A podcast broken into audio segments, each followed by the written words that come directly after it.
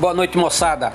Aqui começa o nosso podcast sobre descolonização afroasiática. É, Para que a gente possa compreender melhor esse processo, a gente vai dividir ele aqui em tópicos. O primeiro é o aspectos gerais, o segundo são os antecedentes desse processo, o terceiro é a descolonização, e aí a gente vai analisar esse processo acontecendo na Índia, na Indonésia e na colônia, na colônia luso-africana. E por fim a gente faz uma análise histórica aí sobre a, a questão da África do Sul, tendo como pano de fundo aí a política do apartheid. Num contexto dos aspectos gerais, a gente tem essa descolonização é, se, se processando aí no século XX, né? Aonde na primeira metade desse século a gente tem uma ocupação efetiva de algumas nações imperialistas europeias dentro do continente, dentro do continente afro-asiático. Essa colonização ela é resultado da política imperialista adotada aí é, desde o século XIX e que só vai é, ser desconstruída, desarticulada no contexto aí da segunda metade do século XX. Os antecedentes para que esse processo é, venha a acontecer, a gente pode destacar aqui três principais. A crise de 1929, é, essa crise ela é decorrente de todo um processo de falência do projeto da sociedade liberal, principalmente a gente pensando aí os Estados Unidos, a gente tem a corrida nacionalista ou a influência da política ideológica do nacionalismo que volta a ser uma realidade, é, você pensando aí o período entre guerras. Você tem o fim da hegemonia europeia no contexto da Segunda Guerra Mundial, na verdade como efeito decorrente aí da, da Segunda Guerra Mundial, e o apoio dessa descolonização na nova ordem mundial que a gente conhece como Guerra Fria.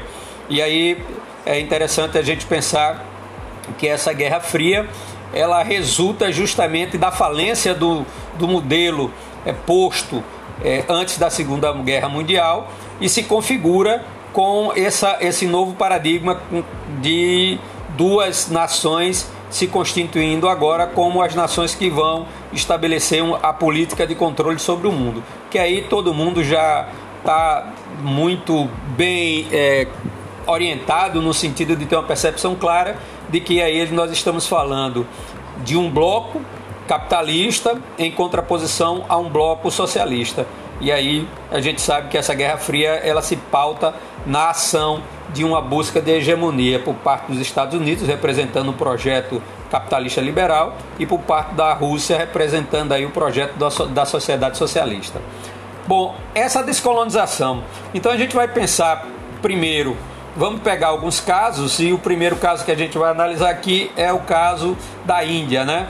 A Índia pensada aí a partir de 1947.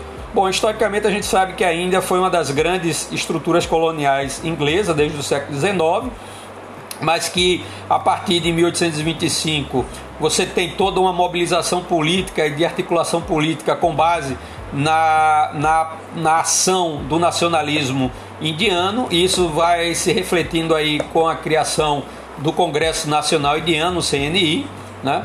Onde a gente tem aí como principais lideranças desse elemento, desse congresso, uh, se constituindo aí a, a, figura do Mahatma Gandhi, né? E sua política de Satyagraha, né? Isso a partir de 1919. Em 1947 a gente tem essa descolonização se efetivando, uma vez que os ingleses eles vão é, sair de dentro da Índia mas aí eles vão criar como um, mecanismo de, de ação, de manutenção de uma política ainda de, de certo controle sobre a Índia, a divisão do território da Índia, no sentido de que, a partir da política é, inglesa, é, depois do seu processo de, de retirada da Índia, há toda uma mobilização para a exacerbação de uma divisão religiosa que acaba também se constituindo como um processo de divisão nacionalista. E aí você tem os hindus né, e os islãs é, passando por um processo aí de exacerbação de, de, de confronto que vai surgir aí ou que vai permitir, na verdade, o surgimento aí do Paquistão Ocidental e aí um, uma parte do território indiano passa a se constituir como o Paquistão Ocidental, onde você vai ter uma maioria islã. É claro que esse processo ele vai é, estimular é, uma, uma permanência de influência da Inglaterra dentro da Índia. na verdade, tentando né, manter essa influência, mas é, é interessante que a gente não se esqueça que quando estamos falando de política imperialista, nós estamos falando de um processo de transformação e de mudança é, econômica, social, política e também cultural. E os efeitos desse processo eles não são é, diluídos é, ou eles não são eliminados é, quando a gente não tem mais a presença do dominador.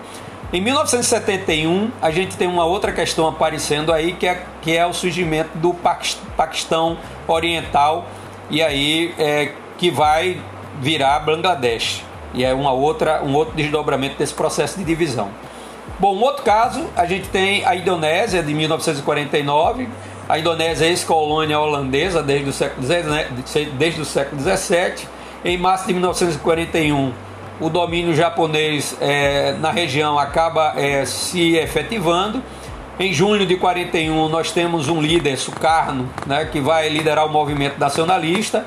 E em 45 a gente tem a Holanda retomando o domínio indonésio. 49 a Holanda reconhece a independência. Em 55 ocorre a chamada Conferência de Bandung, que a gente sabe que é um dos marcos desse processo aí da descolonização, uma vez que dentro dessa conferência surge aí o terceiro mundismo, né? que surge aí uma ação dos líderes dessas nações recém uh, autodeterminada, autodeterminadas, né? ou seja, é, é recém-independentes, e que se articulam para é, construir a uma, uma, uma possível ou uma sonhada autonomia em relação as grandes potências aí, que no caso específico é tentar fugir das interferências e das, é, e das políticas né, hegemônica, é, tanto norte-americana como soviética, dentro do continente asiático. Bom, um outro processo que é bem pertinente para que a gente faça uma análise, que tem muito a ver uh, com a realidade é, até certo ponto é, aqui do Brasil é como as colônias lusos africanas vão, uh, vão se comportar dentro desse processo.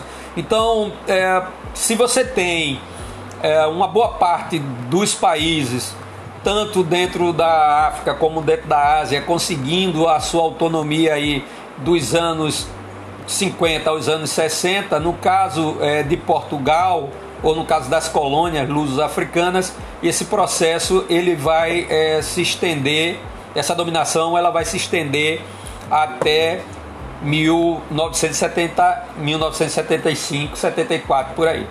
Em 1915 a gente tem a chegada dos portugueses dentro da África e a construção de toda uma política é, de dominação colonial portuguesa já dentro do continente africano desde o século XV. Então nós teríamos aí Angola, Guiné-Bissau, São Tomé, Príncipe, Moçambique Cabo, e Cabo Verde, todos esses países é, dentro de um processo de dominação portuguesa.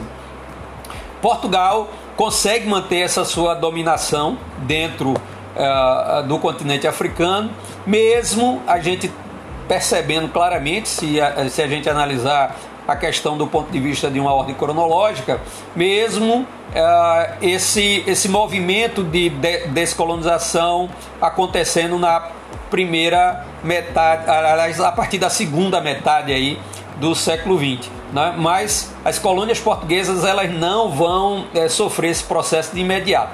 O que muito explica essa condição é a própria política interna é, adotada em Portugal. E aí eu chamo a atenção para uma questão aí que é bem interessante, que é a gente entender o projeto é, de estrutura de poder é, fascista adotado aí durante o período de presença no governo português de Salazar.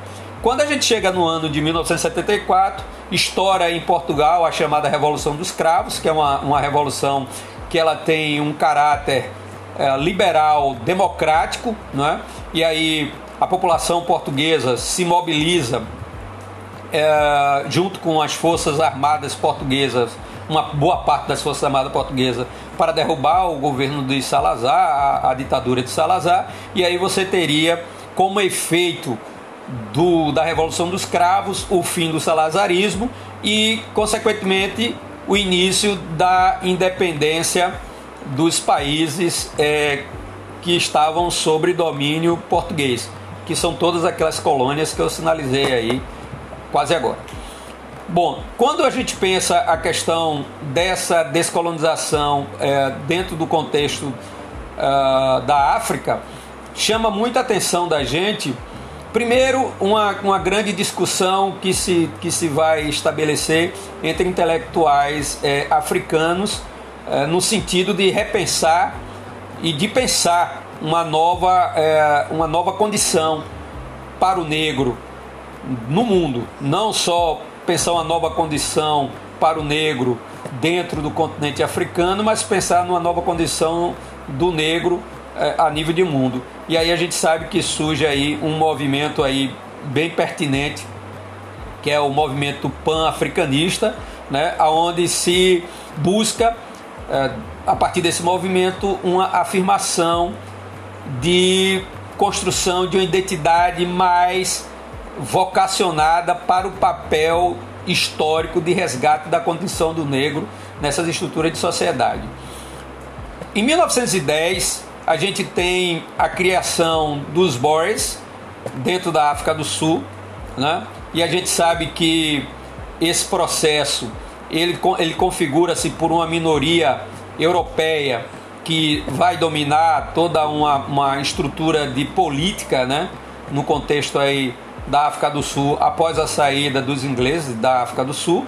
Em 1948, a gente tem a construção, não só a construção, mas a efetivação de uma política é, de segregação racial que vai ficar historicamente é, definida como a política do apartheid.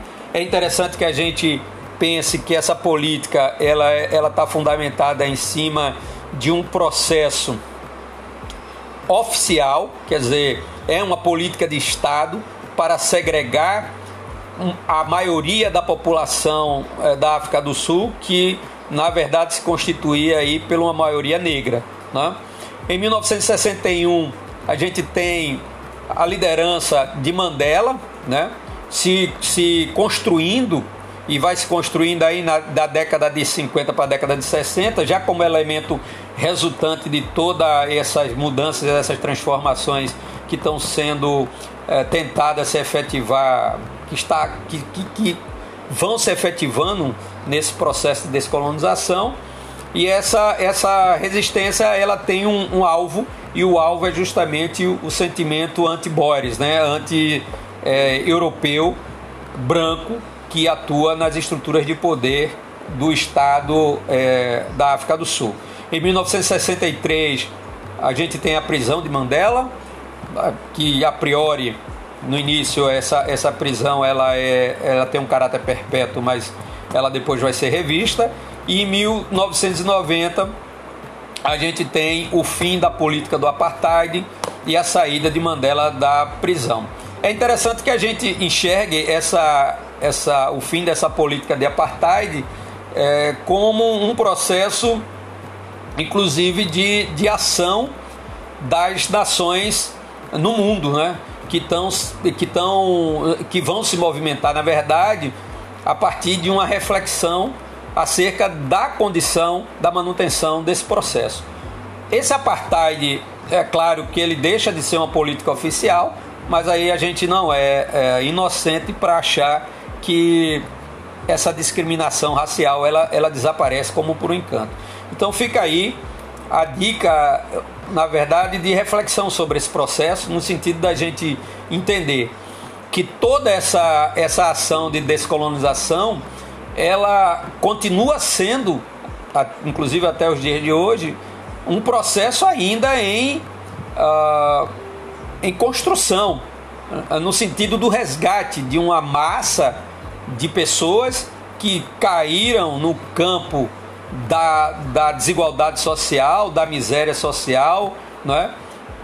tendo essa desigualdade, essa miséria sendo construída historicamente a partir da política de dominação é, europeia sobre o continente africano e asiático. E não é, não é um processo que vai, vai ser resolvido de uma hora para outra, até porque a gente sabe que os processos históricos eles não são resolvidos de uma hora para outra, é, é, é, são processos que estão indo e voltando o tempo todo, né? Então, assim, é, é interessante que a gente tenha essa percepção, que a gente tenha a visão sobre, sobre a condição que vive hoje as populações asiáticas e africanas do ponto de vista da, da sua da, da construção da sua liberdade, da construção da sua autonomia, da, da construção uh, de, um, de uma sociedade mais ajustada do ponto de vista uh, econômico, do ponto, do, do ponto de vista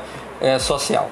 Então fica aí, moçada, a aula, um resumo aí sobre esse processo. Espero que esse resumo, que esse resumo, resumo ajude vocês aí a entender melhor esse conteúdo. Valeu, boa noite aí para vocês.